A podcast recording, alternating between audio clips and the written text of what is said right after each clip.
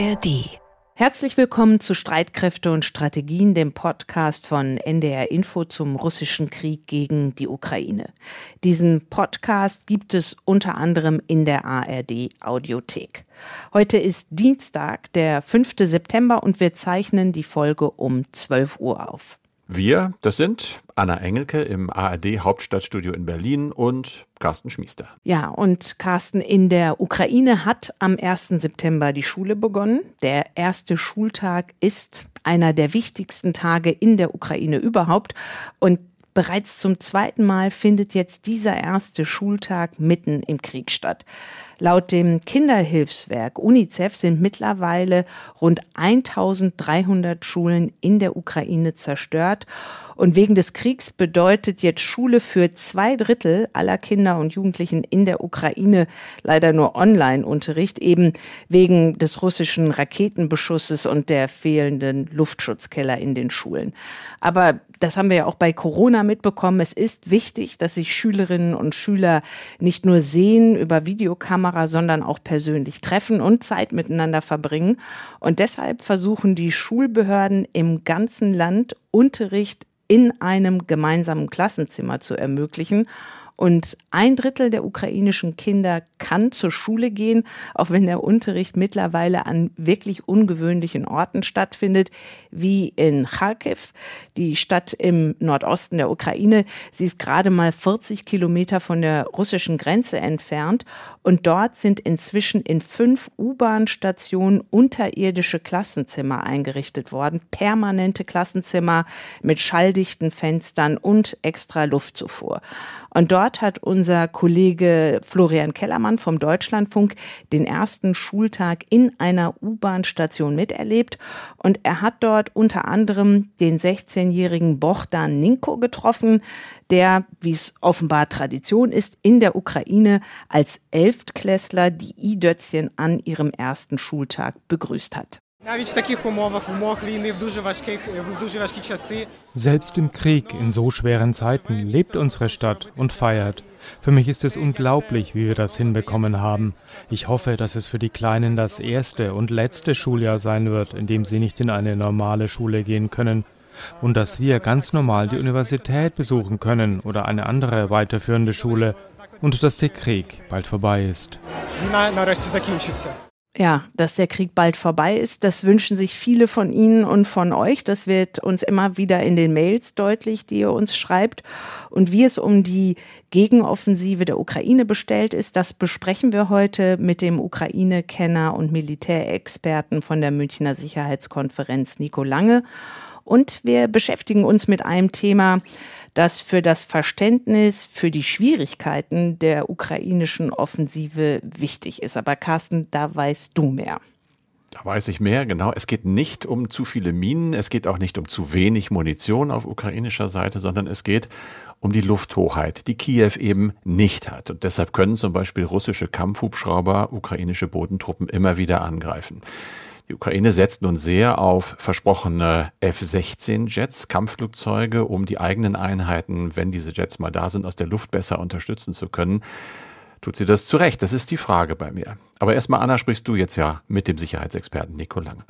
Ja, Nico Lange war vor genau vier Monaten das letzte Mal zu Gast bei Streitkräfte und Strategien. Das war im Mai. Und er ist sowohl militärisch als auch politisch sehr erfahren. Er war sieben Jahre Berufssoldat, auch im Auslandseinsatz in Bosnien und im Kosovo. Er hat für die Konrad-Adenauer-Stiftung lange das Büro in der Ukraine geleitet und auch in Washington. Und außerdem hat er unter Verteidigungsministerin Annegret Kramp-Karrenbauer von der CDU den Leitungsstab im Verteidigungsministerium geführt. Und seit vergangenem Sommer ist Nico Lange Senior Fellow bei der Münchner Sicherheitskonferenz. Wir erreichen Sie gerade in Brüssel, Herr Lange. Herzlich willkommen bei Streitkräfte und Strategien. Schön, dass Sie Zeit für uns haben. Ich freue mich, dass ich da sein kann. Herr Lange, bevor wir über die Gegenoffensive sprechen, lassen Sie uns noch nach Kiew schauen. Auf Bitten von Präsident Zelensky ist der bisherige ukrainische Verteidigungsminister Alexei Resnikow zurückgetreten. In diesem Februar gab es bereits schon mal die ersten Meldungen über einen möglichen Rücktritt Resnikows, und zwar wegen mehrerer Korruptionsfälle in seinem Ministerium. Es heißt allerdings, Resnikow persönlich konnte keine Korruption oder Veruntreuung nachgewiesen werden. Auch wenn sein Rücktritt nun schon länger erwartet wurde, warum erfolgt er genau jetzt, mitten in der Gegenoffensive? Herr Resnikow war ein sehr erfolgreicher Verteidigungsminister, wenn es darum ging, bei internationalen Partnern zu werben, äh, Verständnis einzuholen und vor allen Dingen Waffen, Munition und Ausrüstung von ihnen zu bekommen. Und ich habe den Eindruck, Herr Resnikow hatte den Präsidenten darum gebeten, zunächst einmal noch die Lieferung der F-16 zu Ende zu bringen als Projekt, um dann ein neues Amt zu finden. Jetzt sind wir ja bei der F-16-Diskussion so weit fortgeschritten, dass es da klare Commitments und auch einen Zeitplan gibt. Und jetzt ist auch der Zeitpunkt gekommen für Alexei Resnikow nach 19, 20 Monaten Krieg etwas anderes zu machen. Was er leider nicht geschafft hat, war, in den Strukturen des Ministeriums und der ukrainischen Beschaffung so aufzuräumen, dass die Anfälligkeit für Korruption geringer wird. Und er hat auch nicht mit letzter Konsequenz Korruptionsfälle verhindern können oder bekämpft. Und das ist sicherlich eine Aufgabe, die jetzt auf seinen Nachfolger Herrn Umerov zukommt.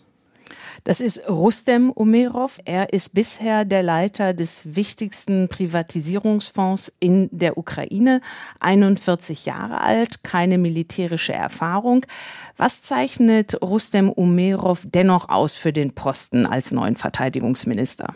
Militärische Erfahrung oder militärische Qualifikation ist im Job des Verteidigungsministers in der Ukraine gar nicht so wichtig. Das klingt paradox, aber im Krieg sind die militärischen Aufgaben natürlich ganz klar in der Hand des Generalstabs und des Oberbefehlshabers. Und die Ukraine hat ja gute Erfahrungen damit gemacht, wenn man sagt, die Politiker kümmern sich um die politischen Fragen und der Generalstab und der Oberbefehlshaber um die militärischen. Das ist ja gerade in Russland das Problem, dass die Politik den Militärs immer hineinredet. Herr Umerov bringt drei wichtige Qualifikationen mit für diesen Job. Und das ist, glaube ich, auch der Grund, warum seine Besetzung in der Ukraine bisher sehr positiv aufgenommen wird.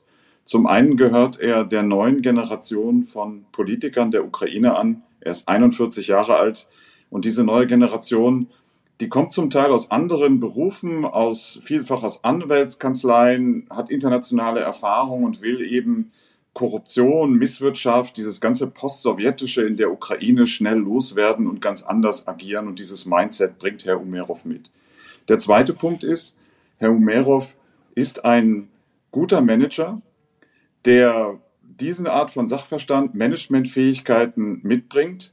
Und das ist, glaube ich, das, was jetzt gerade gefragt ist, weil es geht ja um die Zusammenarbeit mit Herrn Kamischin, auch ein junger Vizepremierminister, der jetzt die Industriepolitik der Ukraine auf das Militär ausrichten soll. Und die beide zusammen sollen ja die Leistungsfähigkeit der ukrainischen Streitkräfte jetzt sicherstellen durch eigene Produktion und durch Kooperation mit ausländischen Partnern. Und das Dritte, was Herr Umerov mitbringt, ist natürlich sein persönlicher Hintergrund. Er ist krimtatarischer Herkunft. Er hat persönlich und sicherlich auch politisch ein ganz besonderes Verhältnis zur Krim. Und das ist natürlich eine Botschaft an alle. Es ist ein krimtatarischer Verteidigungsminister in einem Land, das sagt, die Krim ist die Ukraine. Die Botschaft ist klar. Und im Übrigen ist es bemerkenswert, dass die Ukraine jetzt einen jüdischen Präsidenten und einen muslimischen Verteidigungsminister hat. Ich weiß gar nicht, ob es noch andere Länder auf der Welt gibt, wo das der Fall ist. Mhm. Lassen Sie uns noch über eine weitere Person sprechen, die in der Ukraine eine wichtige Rolle spielt bzw. gespielt hat. Das ist der Geschäftsmann und Oligarch Ihor Kolomoisky, einst ein Unterstützer von Präsident Zelensky und seit dem Wochenende sitzt er jetzt wegen Betrugsvorwürfen in Untersuchungshaft. Diese Festnahme und auch schon Zelenskys Entscheidung von vor einigen Wochen, die Leiter sämtlicher Rekrutierungsbüros in der Ukraine auszutauschen. Will Zelensky damit der EU und den USA zeigen, dass er es wirklich ernst meint mit seinem Kampf gegen Korruption in der Ukraine? Oder geht das vor allen Dingen auch so an die Adresse der eigenen Leute? Ich denke, man kann Herrn Zelensky abnehmen, dass er es ernst meint mit dem Kampf gegen Korruption. Ich habe bei ihm überhaupt nicht den Eindruck, dass persönlichere Bereicherung irgendwo auf seiner Agenda stehen würde. Er ist von anderen Dingen getrieben im Amt des Präsidenten. Und das ist ja deswegen bemerkenswert, weil das in der Ukraine nicht selbstverständlich ist, dass jemand eben nicht wegen persönlicher Bereicherung in der ukrainischen Politik aktiv ist. Die Vorgehensweise gegen Herrn Kolomoisky reiht sich ja ein in eine Entwicklung, die wir schon seit einigen Monaten sehen. Es war doch bemerkenswert, dass auch die finale Entscheidung aus Amerika zur Lieferung der M1 Abrams Panzer erst getroffen wurde, nachdem entschlossene Vorgehensweisen gegen bekannte Korruptionsfälle in der Ukraine ergriffen worden sind. Es gibt äh, das von Ihnen erwähnte Vorgehen gegen Rekrutierungsbüros und die Leiter und korrupte Praktiken dort. Und zunächst mal geht es, glaube ich, darum, den Ukrainern zu zeigen, dass gegen Korruption vorgegangen wird, weil natürlich die Akzeptanz für Korruption in der wachen ukrainischen Zivilgesellschaft während eines Krieges also unter Null ist und weil das allen schadet, äh, wenn Korruption nicht bekämpft wird oder nicht entschlossen genug bekämpft wird. Aber natürlich ist es auch so, dass die Vereinigten Staaten von Amerika, dass die EU gerade jetzt auch im Annäherungsprozess des EU-Beitrittskandidaten Ukraine ganz klare Kriterien anwenden und wenn die Ukraine diesen Kriterien nachkommen will, dann muss sie massiv gegen Korruption vorgehen. Und man darf bei all dem nicht vergessen, der ukrainische Staatshaushalt wird im Wesentlichen im Moment durch makrofinanzielle Hilfe der EU und anderer Unterstützer äh, befüllt. Und wenn andere das Geld geben, dann haben sie, glaube ich, auch ein Recht darauf zu sagen, dann müsst ihr eure korrupten Praktiken oder Möglichkeiten für korrupte Praktiken bekämpfen. Das ist jetzt die Aufgabe von Herrn Umerov und anderen. Bei Herrn Kolomoisky muss man dazu sagen, dass der Fall natürlich ganz besonders bemerkenswert ist, weil Herr Zelensky mal ein Angestellter von Herrn Kolomoisky war und dass er sich jetzt gerade gegen Kolomoisky wendet oder dass er den Rechtsstaat gegen Herrn Kolomoisky in ungehindert seine Arbeit machen lässt, das ist, glaube ich, das Entscheidende, hat eine ganz hohe Symbolkraft.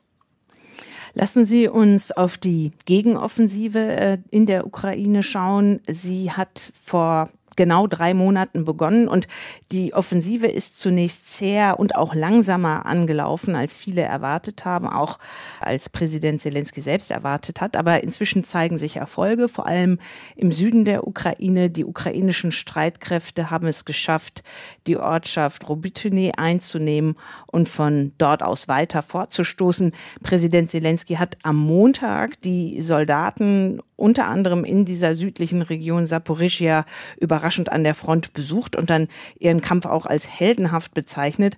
Offenbar ist es also den ukrainischen Truppen gelungen, die erste Verteidigungslinie der Russen einzunehmen. Das ist ja schon eine große Sache. Wie bewerten Sie das, diesen Vorstoß? Das ist eine sehr, sehr wichtige und signifikante Entwicklung, die wir jetzt mittlerweile in den letzten vier Wochen beobachten können.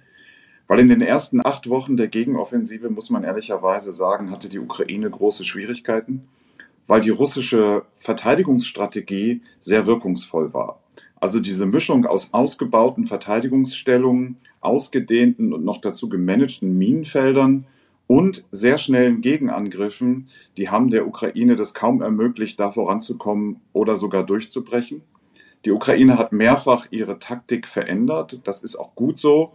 Wenn etwas nicht funktioniert, muss man etwas anderes probieren und hat vor allen Dingen systematisch die Artillerie und teilweise zumindest auch die Hubschrauberflotte der Russen dezimieren können, sodass es etwas einfacher wurde. Seit vier Wochen ist es aber so, dass die Russen trotz früher Gegenangriffe und trotz Minen und trotz Verteidigungsstellungen die wichtigen Wegmarken verloren haben und dass die Ukraine jetzt durch die erste Verteidigungslinie durchgebrochen ist und auch zumindest in Teilen auch schon durch die zweite vor allen Dingen in Richtung Verbove, also östlich von Robotynie. Die Ukraine hat durch diese Durchbrüche jetzt mehr Möglichkeiten. Sie kann weiter nach Osten gehen, sie kann weiter nach Süden gehen. Das ist für Russland natürlich ein Dilemma, weil es die Frage aufwirft, wo bringt man jetzt die Verstärkungen ein? Und es deutet vieles darauf hin, dass die zweite und die dritte Verteidigungslinie nicht so stark besetzt sind und dass Russland auch nicht die Zeit hat, da jetzt in dieser Weise die Verteidigungsstellung auszubauen und zu besetzen, wie das bei der ersten Linie der Fall war.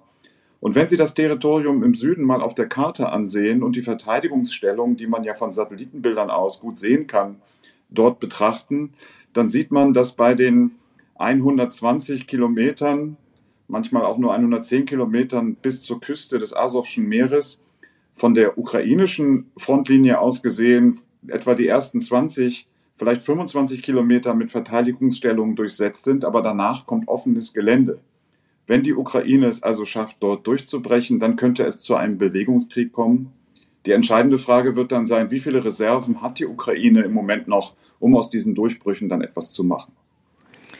Sie haben das Asowsche Meer erwähnt und es ist ja häufig als Ziel definiert worden für die ukrainischen Truppen über Melitopol halt eben bis zum Asowschen Meer vorzustoßen und den Russen dann so den Landweg zur Krim abzuschneiden. Sie sind aber auch jemand, der sagt, es ist eigentlich gar nicht unbedingt nötig. Warum nicht? Die Ukraine hat keinem gesagt, was das Ziel dieser Gegenoffensive ist. Die angeblichen Ziele der Eroberung von Tokmak oder Melitopol oder Berdjansk oder Mariupol kommen aus Projektionen von Beobachtern. Aussagen der Ukraine, dass das das Ziel sei, kenne ich gar nicht. Ich finde das auch richtig, dass die Ukraine geheim hält, was ihre Ziele sind.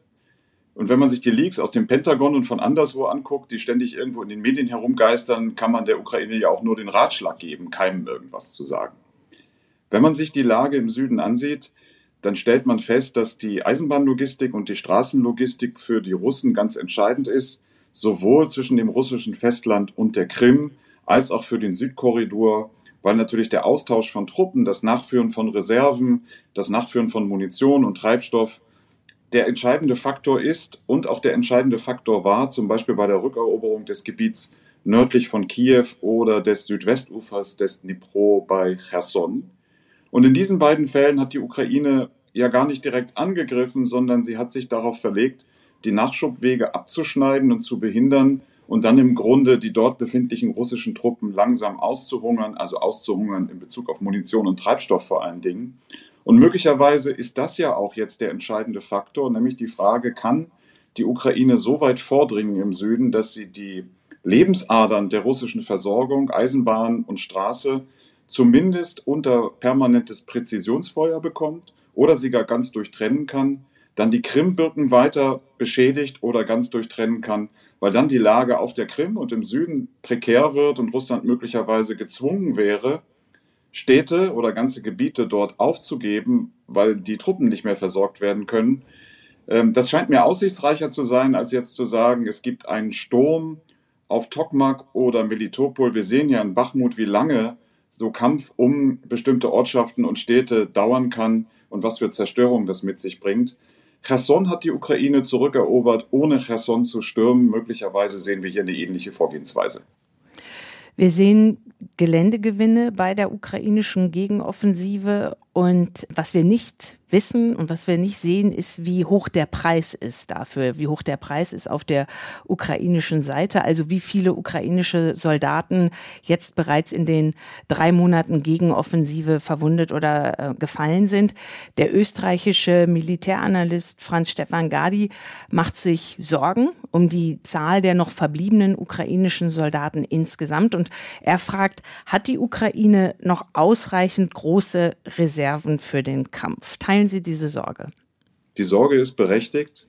Die Ukraine hält zwar geheim, welche Reserven sie noch hat. Und ich habe ja vorhin schon gesagt, für die Nutzung eines möglichen Durchbruchs und das Vorstoßen in die Tiefe ist das dann der entscheidende Faktor. Man weiß, in einem offenen Gelände, das kann sich auch jeder vorstellen, wo man kilometerweit sehen kann, gegen einen Gegner, der stark ist bei Artillerie und auch noch Luftüberlegenheit hat, dass insbesondere der Beginn von Offensiven extrem verlustreich ist, weil man wie auf dem Präsentierteller gezwungen ist anzugreifen. Die Ukraine ist sehr gut darin, viel besser als Russland, ihren Soldaten das Leben zu retten. Also die Blutungen werden gestillt, sie werden in Feldhospitäler gebracht, weiter transportiert in Krankenhäuser. Aber gerade bei dieser Offensive in diesen Minenfeldern ist es so, dass die Soldaten zwar gerettet werden können, aber dass sie häufig leider Gliedmaßen verlieren. Äh, dass sie starke Verbrennungen haben, ähnliche Verletzungen und viele sind auch sehr stark traumatisiert. Das hat was mit der Länge des Krieges vor allen Dingen zu tun, so dass sie zwar leben, aber nicht aufs Schlachtfeld zurückkehren können. Die Ukraine wird deshalb auch eine weitere Mobilmachung brauchen, die ja auch schon angelaufen ist. Das ist im Moment nicht so richtig zu beurteilen, wie viele Reserven die Ukraine übrig haben wird wenn sie die Verteidigungslinien durchbrochen hat. Das ist der, glaube ich, entscheidende Faktor. Aber natürlich wird eine Mobilmachung auch innerhalb der ukrainischen Gesellschaft zu weiteren Diskussionen führen. Und die vielen Verletzten und Traumatisierten werfen natürlich auch Fragen auf, was passiert eigentlich mit all diesen verwundeten, traumatisierten, äh, mental mit Schwierigkeiten versehenen, wenn dieser Krieg noch lange weitergeht oder wenn der Krieg mal beendet ist. Hm. Das ist eine ganz wichtige Frage, wenn man sich überlegt, ähm, Deutschland nach dem verlorenen Zweiten Weltkrieg die zurückgekehrten Männer, auch ganz viele zum einen äußerlich verwundet, aber innerlich auch traumatisiert. Aber was ich Sie noch fragen wollte, haben Sie den Eindruck, dass die NATO-Staaten die ukrainischen Soldaten ausreichend für diese Gegenoffensive trainiert haben? Oder passt das, was jetzt die NATO lehrt und gelehrt hat, gar nicht zu diesem Krieg in der Ukraine, von dem ja alle dachten, so einen Krieg, so einen Artillerie- und panzerlastigen Krieg würde es gar nicht mehr geben? Ja, die ukrainischen Streitkräfte kämpfen nicht, wie man das an der Führungsakademie lernt oder wie es in der Bundeswehrtaschenkarte steht. Die ukrainischen Streitkräfte verlassen sich sehr stark auf ihre eigene Kriegserfahrung seit 2014. Und das ist aus taktischer Sicht, glaube ich, manchmal gut. Und manchmal muss man das auch kritisch sehen, insbesondere wenn man immer wieder diese Vorstöße von sehr kleinen Formationen noch dazu ohne Luftunterstützung gegen den artilleriestarken Gegner sieht. Wir sind aber ehrlicherweise ja nicht schlauer als die Ukrainer. Wir haben keine Erfahrung mit so einer Art von Gegenoffensive in flachem Gelände mit riesigen Minenfeldern ohne Luftüberlegenheit. Deswegen ist es, glaube ich, gut, wenn man sich da mit Ratschlägen zu Taktik und Strategie zurückhält. Wo die Ukraine weiter Unterstützung brauchen wird, das kann man aus dieser Gegenoffensive sehen, ist die Operationsführung ab Brigadeebene aufwärts. Also auf der taktischen Ebene mit kleineren Formationen ist die Ukraine besser. Bei großen, größeren Formationen, wenn man sehr viel kommunizieren und sehr viele Elemente zusammenbringen muss, scheint es Schwierigkeiten zu geben. Und das ist ja gerade auch das Problem, in diesem riesigen Gelände jetzt dort auf breiter Front anzugreifen. Die NATO-Streitkräfte haben viel gelernt von den Ukrainern und es gibt ganz viele neue Elemente in diesem Krieg, wo, glaube ich, die Ukrainer eher uns etwas beibringen können und wir auch von ihnen lernen sollten wo wir ihnen aber leider nicht helfen können. Also der Umgang mit überall verfügbaren, überall präsenten, massenweisen Drohnen aller Art, das ständige Fortbewegen unter ständiger Drohnenbeobachtung, der, der, Einsatz von Drohnen für alle möglichen Zwecke, damit haben wir überhaupt keine Erfahrung, schon gar nicht im Gefecht. Wir haben diese Drohnen auch gar nicht in unserer Ausstattung. Also da muss man leider sagen, da können die NATO-Streitkräfte der Ukraine auch gar nicht so richtig helfen. Und der Unterschied zwischen der Theorie des Gefechts der verbundenen Waffen und der Praxis in der Ukraine scheint ein sehr großer zu sein. Wir müssen aber auch sehen, dass der Krieg in der Ukraine sehr viele unterschiedliche Phasen schon hatte. Und wir werden sehen, was angewendet werden kann durch die ukrainischen Streitkräfte, sollte es nach den Durchbrüchen zu einem Bewegungskrieg kommen. Wir haben bei der Kupiansk-Offensive der Ukrainer gesehen, dass die Ukrainer in diesem Bewegungskrieg sehr große Vorteile hatten gegenüber den Russen. Möglicherweise sehen wir sowas nochmal, aber im Moment gegen diese Befestigung ist eben so eine Bewegung noch nicht möglich. Mhm. Wir wissen, keine einzige Waffe ist kriegsentscheidend. Sie haben die Drohnen erwähnt. Wie wichtig sind denn die Drohnen in diesem Krieg inzwischen? Ja, Drohnen sind überall. Und zusammenfassend würde ich sagen, Drohnen, Drohnen und nochmals Drohnen. Die Anwendungszwecke werden ständig mehr. Die Ukraine tut gut daran, in allen Teilstreitkräften ständig Soldaten auszubilden in der Anwendung dieser Drohnen. Und es werden ja auch kommerzielle Drohnen im Grunde eingemeindet, militarisiert und genutzt. Und das ist etwas, was bleiben wird in der Kriegführung, weil es natürlich die Ökonomie des Krieges völlig verändert. Wenn die Ukraine in der Lage ist, mit während des Krieges entwickelten, selbstgebauten Drohnen strategische Bomber und strategische Transportflugzeuge der Russen auf deren Luftwaffenbasen innerhalb Russlands anzugreifen und mit Drohnen im Wert von ein paar hunderttausend Dollar einen Schaden von mehreren hundert Millionen Dollar anzurichten, dann sieht man schon, dass sich die wirtschaftlichen Überlegungen im Krieg sehr stark verändern. Und das ist natürlich gerade bei einer langen Kriegsdauer sehr wichtig. Aber bei begrenzten Ressourcen ist das immer ein Faktor, der eine Rolle spielt. Deswegen müssen wir uns das, glaube ich, auch ganz genau ansehen, was da passiert und unsere Lehren daraus ziehen. Für den Infanteriekrieg ist jedenfalls klar, in so einem Gelände wie in der Ukraine, wo es kaum natürliche Grenzen gibt, wo es sehr wenig Deckung gibt, gibt es keinen mehr, der auch nur einen Schritt macht, ohne dass er Drohnen zur Beobachtung draußen hat, vielleicht auch Drohnen zum eigenen Schutz draußen hat und ohne dass er Drohnen gleichzeitig zur Wirkung bringt gegen den Gegner. Auch das wird, glaube ich, bleiben in der Kriegführung. Der angesehene US-Militärexperte Michael Kaufman meldet sich immer wieder mit Einschätzungen auf seiner Internetseite War on the Rocks zu Wort und gerade jetzt mit einer langen und wie ich finde lesenswerten Analyse der dreimonatigen Gegenoffensive. Und dort schreibt Kaufman, in den nächsten Wochen kann sich viel entscheiden. Was kann sich Ihrer Ansicht nach entscheiden? Sie haben recht, die Analyse von Michael Kaufmann ist sehr lesenswert, kann ich den Hörerinnen und Hörern sehr empfehlen. Ebenso die aktuelle Analyse von Rosi. Das sind zwei sehr umfangreiche und lesenswerte Stücke zu der Gegenoffensive. Das ist ein britischer Think Tank, muss man noch dazu sagen. Ne? Stellen wir alles auf unsere Seite, die Links. Die entscheidende Phase der nächsten Wochen, möglicherweise Monate, ist ja an mehreren Parametern festzumachen. Zum einen das, was ich schon erwähnte, die Ukraine wird diese Verteidigungsstellungen durchbrechen. Das kann man, glaube ich, jetzt so sagen. Die entscheidende Frage ist, wie viel Reserven hat die Ukraine dann noch, um dann im Bewegungskrieg äh, aus diesen Durchbrüchen etwas zu machen, in die Tiefe vorzustoßen und wirklich strategisch Gebiet einzunehmen, weil es der größte, das größte Problem würde ja entstehen, wenn einem sozusagen auf der offenen Pläne weithin sichtbar die Reserven ausgehen, da kommt man in eine sehr unbequeme Lage. Man muss also bis an wichtige Punkte vordringen können, wenn man diese Verteidigungsstellung durchbrochen hat. Das wird sich in den nächsten Wochen und Monaten entscheiden. Was sich ebenfalls entscheiden wird, ist die Frage, wie weit kommt die russische Logistik, die ja sehr stark von der Eisenbahn, aber übrigens auch von privaten Transportfirmen mit Sattelschleppern, die da im Süden der Ukraine herumfahren, abhängig ist, wie weit wird diese Logistik eingeschränkt sein und was heißt das dann für die Durchhaltefähigkeit der russischen Truppen im Süden und auch auf der Krim? Das könnte dazu führen, dass die da in eine völlig unhaltbare Position kommen. Das würde ja dann auch die generelle militärische Position, aber ich glaube auch die Verhandlungsposition der Ukraine stärken, insbesondere wenn die Krim betroffen ist.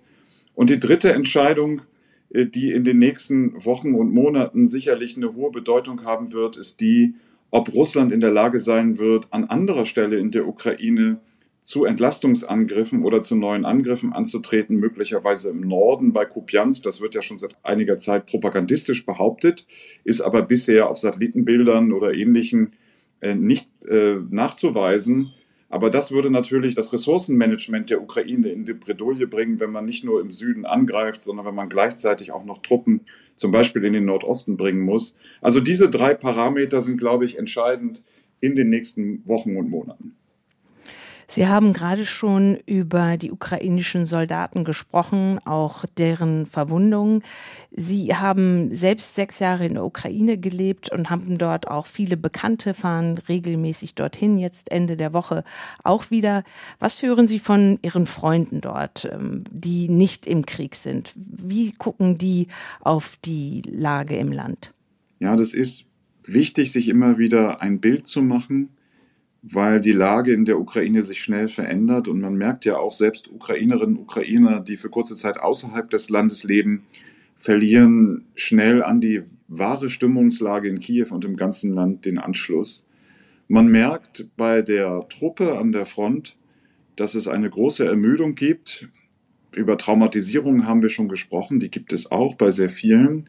Und gleichzeitig so etwas wie eine grimmige Entschlossenheit, also da gibt es niemanden, der sagt, äh, der Krieg dauert lange, wir sind müde, wir haben viele verloren, deswegen muss jetzt irgendwie ein Waffenstillstand her, sondern die allgemeine Stimmung ist sehr grimmig und zu sagen, wir müssen das jetzt zu Ende bringen, sonst haben unsere Kinder, äh, unsere Brüder, unsere äh, Nachfahren das gleiche Problem wieder. Es geht nicht anders, das muss jetzt zu Ende gebracht werden. Aber es ist schon eher eine düstere, grimmige Stimmung.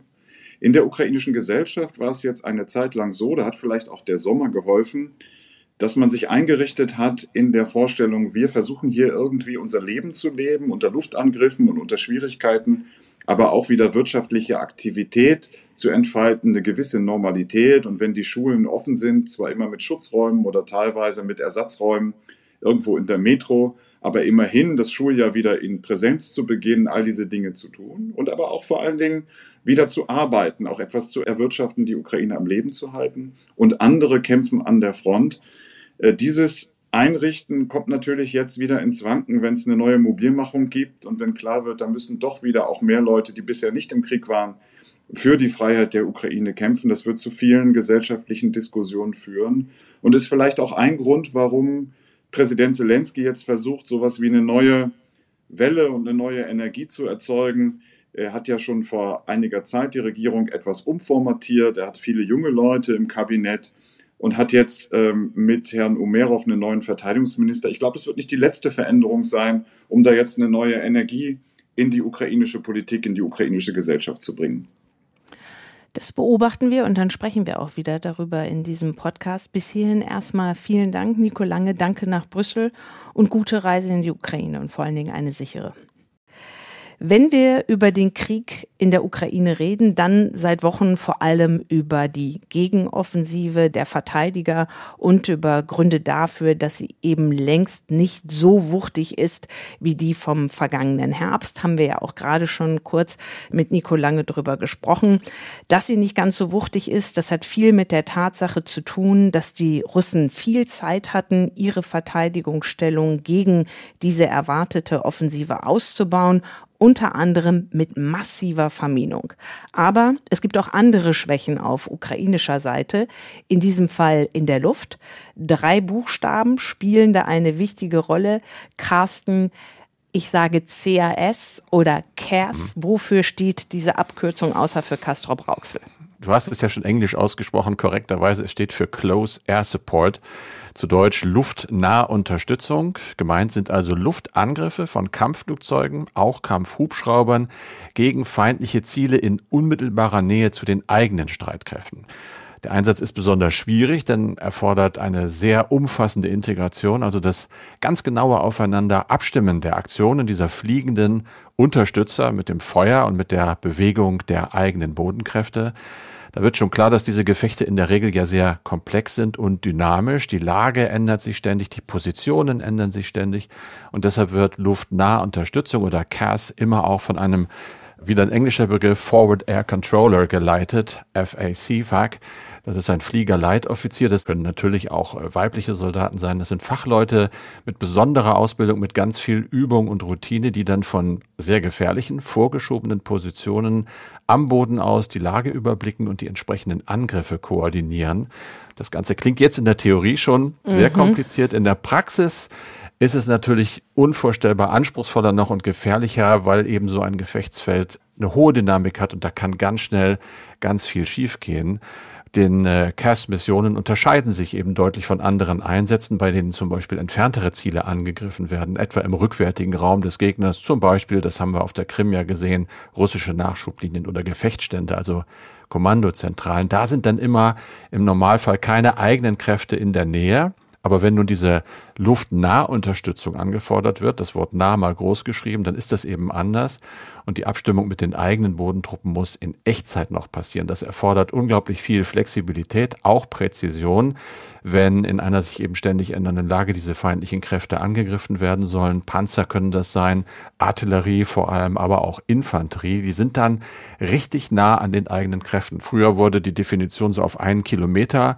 festgelegt. Auf amerikanischer Seite mittlerweile heißt es Close Proximity, also große Nähe. Man will sich da nicht mehr auf den Meter festlegen. Aber das Riesenproblem dabei ist, wie treffe ich den Gegner, den Feind, aber nicht meine eigenen Leute? Das macht die Sache so schwierig, denn es gibt ja Gefechte, wo man wirklich vielleicht nur einen Steinwurf auseinander ist. Und da kann schon ein kleiner Zielfehler, nennen wir falsche Koordinaten, auch eine falsche Zeit den Unterschied machen zwischen Erfolg und Misserfolg. Also aus Sicht der Armee sind für Cass Reaktionsfähigkeit und die Fähigkeit eben eng mit den eigenen Bodentruppen zu kooperieren überlebenswichtig und zusätzlich müssen die Jets und Hubschrauber in der Lage sein, auch mal über längere Zeiträume im Zielgebiet zu bleiben, während sich der Kampf der Bodentruppen entwickelt und dann auch noch aus einer Vielzahl zur Verfügung stehender Waffen die für die jeweilige Lage richtigen zu wählen und das alles dann auch noch sehr genau und zeitnah abzufeuern. Warum ist dann so ein großes äh, Thema in der Ukraine? Die haben ja letztendlich gar nicht so hm. viel Material, was sie in der Luft haben. Das ist das Problem. Sie haben keine Lufthoheit. Gerade auch nicht über dem Gefechtsgebiet. Und das äh, ist schwierig. Das hat es möglich gemacht, dass vor allem äh, Russlands Kampfhelikopter K-52, Codename Alligator, eine ganz große Gefahr war und immer noch ist. Und gegen diese Bedrohung dieser Kampfhelikopter, das sind ja gepanzerte, hochbewaffnete Hubschrauber, können sich im Moment die ukrainischen Einheiten kaum wehren, heißt es, liest man in vielen Berichten. Äh, es gibt diese Berichte, die sagen, dass die Ukraine ein Beispiel allein Anfang Juni 25 Minenräumer und Panzer verloren hat durch Angriffe mit diesen Hubschraubern, darunter sieben Leopard 2, auch wenn es ja immer mal wieder gelingt, äh, K-52 abzuschießen. Es bleibt einfach so, sie sind äh, in der Luft zu schwach, um die eigenen Truppen zu unterstützen. Es gibt noch ein weiteres Problem, auch die Ausbildung ukrainischer Soldaten im Westen ist da aber offenbar an ihre Grenzen gekommen, denn äh, Kriegsspiele, die da gemacht wurden, man sagt immer Kriegsspiele, Wargames, das sind ja Simulationen, die haben eben äh, stattgefunden aus dem Blick der westlichen Taktik. Problem dabei ist, dass bei der Ausbildung durch die NATO eben offenbar nicht berücksichtigt wurde, zumindest schreibt es äh, Newsweek, dass die Luftüberlegenheit nicht da ist, wenn man sich äh, auf Militärexperten beruft, dann setzt die Taktik des Westens und die der NATO immer auch Lufthoheit voraus. Und damit der westliche Ansatz effektiv funktioniere, müssten eben alle Voraussetzungen erfüllt sein. Und ein Schlüsselelement davon sei die Luftwaffe. Da wird in Newsweek ein ehemaliger Oberst der britischen Armee zitiert. Das heißt also, ein Kernelement äh, von CAS ist nicht vorhanden. Ohne westliche Flugzeuge, die Russland auch im Luftraum bekämpfen könnten, hätten die ukrainischen Truppen, so sagte dieser Oberst, das mindestens eine Hand auf dem Rücken gefesselt. Und das ist ja schon ganz klar, sie können eigentlich nicht so kämpfen, wie sie kämpfen müssten, zumindest nicht nach den Gefechtsführungsgrundsätzen der NATO. Das Problem eben, wir haben es ja schon angesprochen, äh, die NATO hat noch nie diese Gefechtsführung, Taktik auf äh, Territorium erproben müssen, wo es keine Überlegenheit in der Luft gab. Das heißt, im Prinzip steht man im Moment auch etwas ratlos da. Mhm. Mindestens eine Hand auf dem Rücken gefesselt, das mhm. ist ein sehr plastisches Bild. Die Ukraine hat ja lange und letztendlich ja auch lange erfolglos um Lieferung westlicher Kampfflugzeuge gebeten, haben wir ja auch immer wieder darüber berichtet. Und dann aber auch berichtet, nun sollen immerhin ausgemusterte F-16 in die Ukraine kommen. Können die das Problem lösen? Also das sieht die Ukraine sicherlich so, zumindest nach außen hin. Die haben natürlich auch Experten, wie Experten es im Westen gibt, die das ein bisschen bezweifeln. Die F-16 ist ja in den 70er Jahren entwickelt worden, ein amerikanisches Waffensystem. Man ist sich eher sicher, wenn ich die Summe aller Artikel ziehe, die ich gelesen habe, dass dieses Flugzeug wohl keine Wende am Himmel über der Ukraine bringen kann. Die Lufthoheit wird dadurch nicht wieder erlangt. Aber es sagen eben doch viele, dass F-16 nützlich wären, weil sie zum Beispiel helfen könnten, den Kriegsgegner, also hier die russischen Truppen am Boden, besser in Schach zu halten. Nur, die Ukraine erwartet ja den Einsatz äh, dieser F-16, die versprochen sind, erst im kommenden Frühjahr, weil eben noch Piloten ausgebildet werden an diesen Kampfjets, auch Wartungspersonal, das ist alles noch nicht abgeschlossen. Es gibt noch nicht die nötige Infrastruktur für die Versorgung der F-16, für deren Instandhaltung. Das dauert. Und das ist die schlechte Nachricht. Die gute aus ukrainischer Sicht natürlich immerhin, es läuft. Die Niederlande, Dänemark und Norwegen haben F-16 aus Altbeständen zugesichert. Die sollen dort dann gegen modernere F-35 ausgetauscht werden. Die Rede, zumindest nach allem, was ich im Moment lese, ist von etwas mehr als 60 Maschinen. Tja, das ist jetzt nicht so richtig viel. Dazu kommt, dass einige immer fürs Training benötigt werden und immer ja auch welche in der Wartung sind, sodass die ukrainische Luftwaffe gegenwärtig wohl davon ausgeht, dass sie zu keinem Zeitpunkt mehr als 20 Maschinen, vielleicht 24 jederzeit äh, startklar hätte. Klammer auf, äh, Zelensky, der Präsident, hatte ja 160 Maschinen verlangt, die er natürlich nicht kriegt. Wichtig äh, für CAS, also für Close Air Support, für die Luftnahunterstützung, ist in diesem Fall, dass F-16 natürlich russische Kampfhubschrauber angreifen können. Sie können auch den Luftraum sicherer machen. Das gilt laut Dimitri Alperovich, Vorstand der Denkfabrik Silverado Policy Accelerator und ehemaliger Berater des US-Verteidigungsministeriums auch für andere Flugzeugmuster. Er hat im Sender CNBC sich dazu geäußert, eben auch über andere Jets, über die gesprochen wird. F-16 oder Gripen können einige dieser Fähigkeitslücken schließen. Sie können die russischen Luftstreitkräfte im Zaum halten. Das wäre ihre Hauptaufgabe. Die Idee, dass sich mit ihnen Luftüberlegenheit erreichen ließe, ist dagegen nicht realistisch. Für den Hinterkopf, Gripen wurde eben angesprochen, der Gripen von Saab, der Name sagt schon, ist ein schwedisches Kampfflugzeug. Moderner, technisch, aber eben nicht übermäßig kompliziert, auch nicht wirklich teuer. Dafür hat die Maschine den Ruf, ziemlich robust zu sein und sie ist in der Lage, sie ist halt für das weite Skandinavien gebaut worden, auch von improvisierten Pisten, zum Beispiel wie größeren oder geraden Landstraßen auszustatten. Das klingt ziemlich attraktiv eigentlich. Ukrainische Piloten haben den Gripen auch schon Probe geflogen. Zelensky war kürzlich in Stockholm, hat um Lieferungen gebeten, aber zumindest für den Gripen hat er keine Zusage gekriegt. Gibt es denn sonst noch Alternativen in der Debatte, wenn es darum geht, die ukrainische Luftwaffe zu stärken? Die gibt es tatsächlich. Und zwar wird da sehr viel über die US-amerikanische A-10 Warthog geredet, zu Deutsch das Warzenschwein. Das ist ein ebenfalls fünf Jahrzehnte alter Jet. Nicht schön, aber unverwechselbar mit äh, abstehenden Trapezflügeln ohne jede Feilung. Das sieht ein bisschen klobig aus. Zwei große Triebwerke hinten am Leitwerk. Das ist das, was man sieht, was man nicht sieht, sondern eher hört. Das ist eine große Kanone im Bug, 30 Millimeter. Die hat rotierende Läufe und kann bis zu 70 Geschosse pro Sekunde abfeuern. Die können noch auf einen Kilometer Entfernung zum Beispiel Zentimeter dicken Stahl durchschlagen. Diese A10 sollte in den 70er Jahren eigentlich während des Kalten Krieges ein Gegengewicht sein zu den zahlenmäßig damals weit überlegenen sowjetischen Panzern. Die Älteren von uns erinnern sich an die Golfkriege oder den Krieg im Irak. Auch in Afghanistan sind A-10 im CAS eingesetzt worden, also in der Luftnahunterstützung, und zwar sehr erfolgreich, allerdings in Lufträumen, in denen die USA damals die Hoheit hatten. Da waren sie diese Flugzeuge von weitreichender und hochentwickelter Flugabwehr kaum bedroht, wenn dann vielleicht von schultergestützten Flugabwehrraketen wie Stinger oder einfach auch Gewehrfeuer, aber dagegen ist dieser A-10 mit einer Titanwanne ums Cockpit herum und mehrfach redundanten, auch mechanischen Steuersystemen eigentlich bestens geschützt. Der Flieger ist deshalb auch für seine Survivability berühmt, also die Überlebensfähigkeit. Der steckt einfach eine Menge ein und ist selbst nach heftigen Treffern noch flugfähig. Ganz typisch das Einsatzprofil. Dieser A10 fliegt, wie es in Amerika heißt, low and slow über dem Einsatzgebiet, also langsam und niedrig und kann dort vergleichsweise lange bleiben. Früher, das muss man inzwischen sagen, hat sie teilweise dann wirklich in großen Zahlen Logistik, aber auch Artillerie, Panzer und Infanteriestellungen im Irak oder auch in Afghanistan zerstört. Jetzt hat die Aussonderung in den USA begonnen, weil man dort umdenkt. Die ersten gut 20 A10 gehen weg in diesem Jahr. Deshalb auch die Debatte, warum nicht in die Ukraine mit diesen Flugzeugen. Und in sechs Jahren sollen dann alle noch verbliebenen etwa 280 immerhin A10 durch modernere Jets auch übrigens durch ältere F-16 ersetzt worden sein.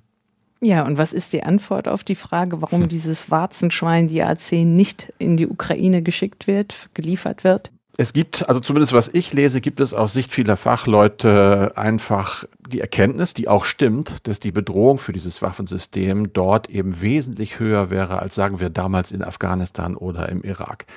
In einer Studie des amerikanischen Thinktanks Rand Corporation hieß es dazu übrigens schon 2017.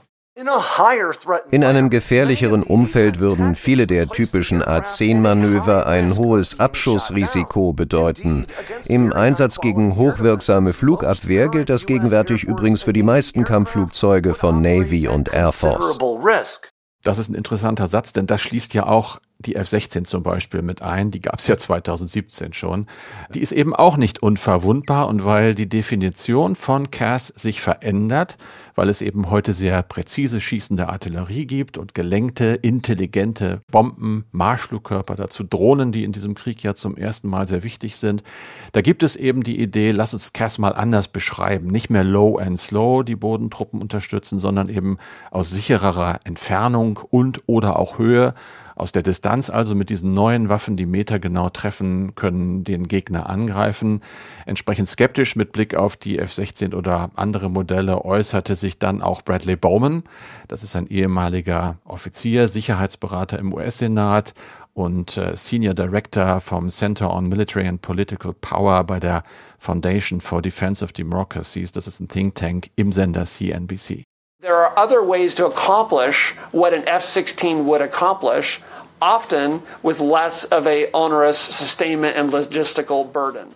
Es gibt andere Wege, um das zu erreichen, was eine F-16 kann, günstiger und mit weniger Logistik.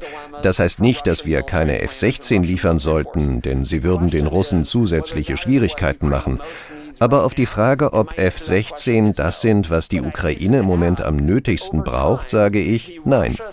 Auf der anderen Seite werden die ukrainischen Kampfflugzeuge sowjetischer und russischer Herkunft irgendwann zerstört sein oder einfach nicht mehr sicher zu fliegen. Damit meint er, dass die F-16 immerhin ja ukrainische Verluste an älteren Flugzeugen, eigenen Flugzeugen ausgleichen könnten, nur eben das ändert an seiner Skepsis nichts. Und was heißt das jetzt für die Gegenoffensive der Ukraine? Unterm Strich, denke ich, kann man wohl sicher sagen, dass diese F-16 in der Luftnahunterstützung helfen würden, aber sie würden vermutlich keine Wunder vollbringen, zumal sie jetzt ja auch für die laufende Offensive ganz klar viel zu spät kommen, im nächsten Frühjahr eben. Erst und es wird überhaupt ziemlich schwierig sein für die Ukraine, dieses Konzept Close Air Support, Luftnahunterstützung, sehr schnell auf westlichen Stand zu bringen. Ich hatte anfangs ja drüber geredet, die Theorie ist das eine, aber die Praxis ist halt wahnsinnig kompliziert auf dem Gefechtsfeld, wo sich die Ereignisse überschlagen, wo man wirklich Schwierigkeiten hat, sich zu orientieren. Was passiert hier eigentlich gerade um mich herum? Wie treffe ich denn da den Gegner? Und äh, eben nur den Gegner. Dazu gehört eine ganze Menge Routine, viel Erfahrung auch, und zwar aller Beteiligter. Man muss sehr viel miteinander kommunizieren, um eben bei dieser Nähe zum Gegner in der Gefechtssituation Friendly Fire zu verhindern.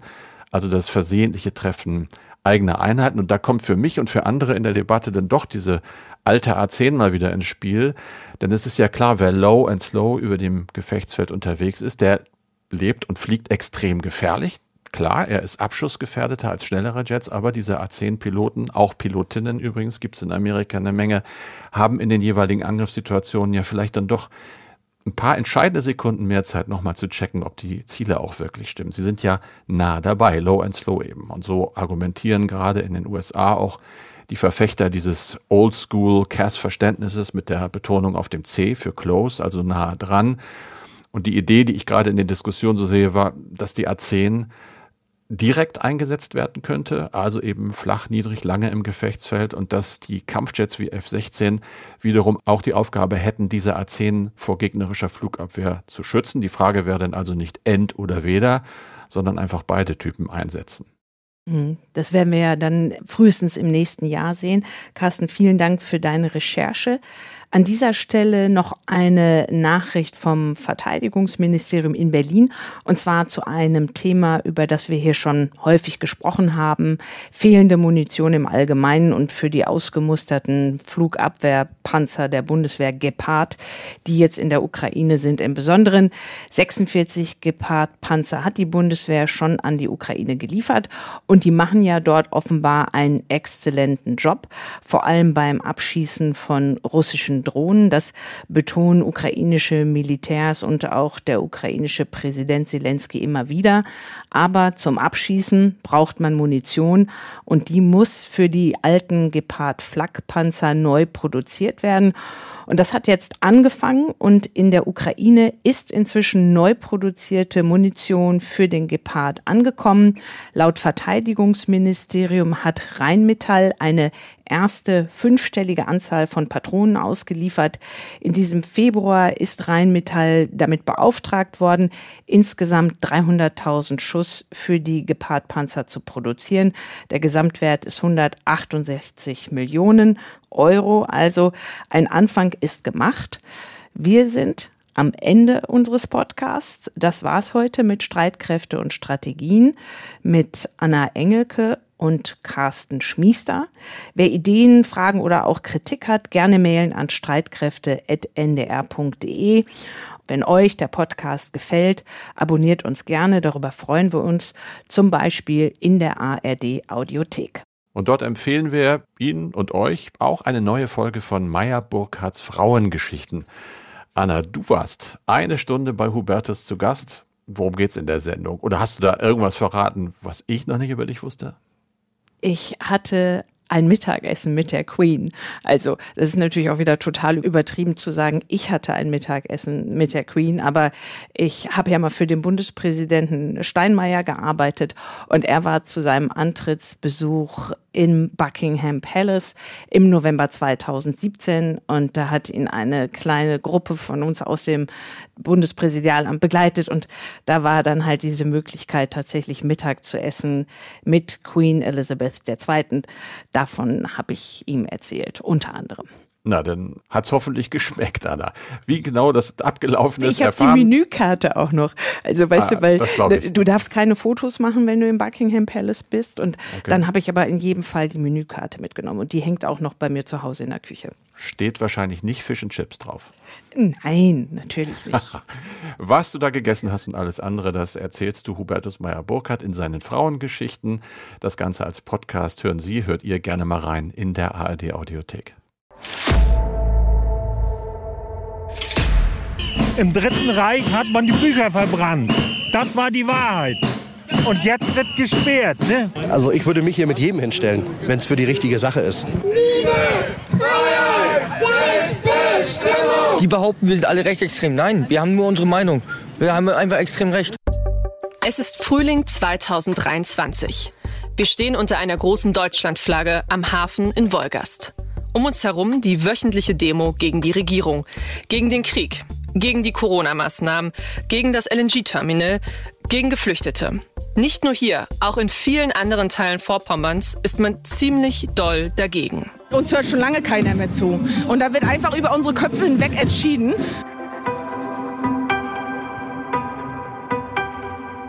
Woher kommt diese Unzufriedenheit? Wir sind ins Auto gestiegen. Wir, das sind Anniko, Margareta und Leonie. Und in unserem neuen Podcast nehmen wir euch mit auf eine Reise durch Vorpommern. Eine Reise über Demos und Wut. Dafür haben wir mit vielen unterschiedlichen Menschen in Vorpommern gesprochen. Mit Politikern, verschiedenen Experten, Initiatoren lokaler Projekte und vielen Demonstranten.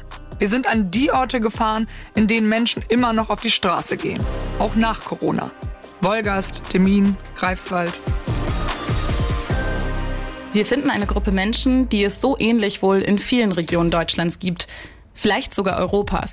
Menschen, die wütend sind und die nach Gemeinschaft suchen, die sie auf den Demos finden. Und dort schlägt uns auch eine Welle an Rassismus, Antisemitismus und Verschwörungsideologien entgegen. Wir haben einen Aufruhr gefunden. Wer sind diese Menschen, die auf die Straßen gehen? Was hat sie dazu gebracht und vor allem, was jetzt? Wie kommen wir wieder zusammen? Den NDR MV Podcast Aufruhr über Wut, Demos und Zusammenhalt könnt ihr in der ARD Audiothek hören. Jetzt schon mal abonnieren, damit ihr keine Folge verpasst.